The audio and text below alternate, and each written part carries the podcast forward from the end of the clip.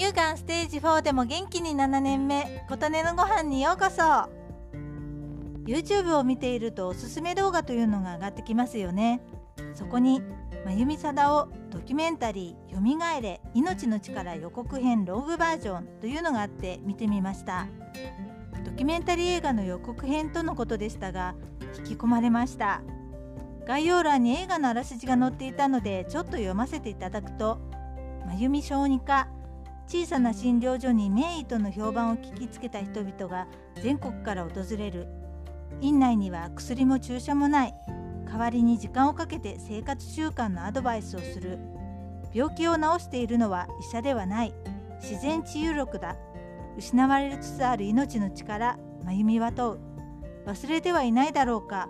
私たちは自然に生かされている。一動物である。真由美に出会って生き方まで変わってしまったという親子も少なくない。現代社会の中に埋もれていく英知を生涯をかけて伝え続ける小児科医真由美貞夫そして各界で同じように命の力を信じ歩き続ける人々を追いかけたドキュメンタリー。とのこと。こんな素晴らしいお医者さんがいらしたんだと初めて知りました。小児科医とのことですが私が見ていただきたかったと思いました。残念ながら真由美先生はもう引退されたようですがこういう考えのもと医師として活躍されている方が増えていってほしいと切なる願いがあります。今いらっしゃる多くのお医者さんを否定しているわけではありません。私にはこういうお医者さんがしっくりくるということです。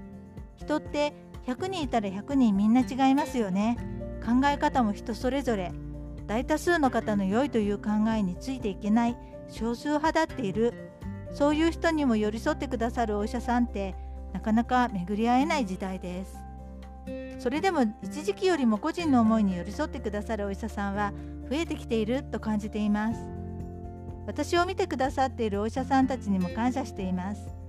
たまたま私は恵まれていて理解ある先生たちと出会えましたがお医者さんもいろいろなタイプのお医者さんがいて自分の考えに合ったお医者さんに見ていただける世の中になるといいなと思っています。どちらが良いという話ではなく今は真由美先生のようなお医者さんの方が圧倒的に少ないと感じているのでそこのバランスが良くなっていくと良いなと考えています。言葉にするとうまく説明できませんが興味があったら真由美貞夫先生のご著書もあるようなので読んでみてくださいね。あなたの元気を祈っています。琴音のありがとうが届きますように。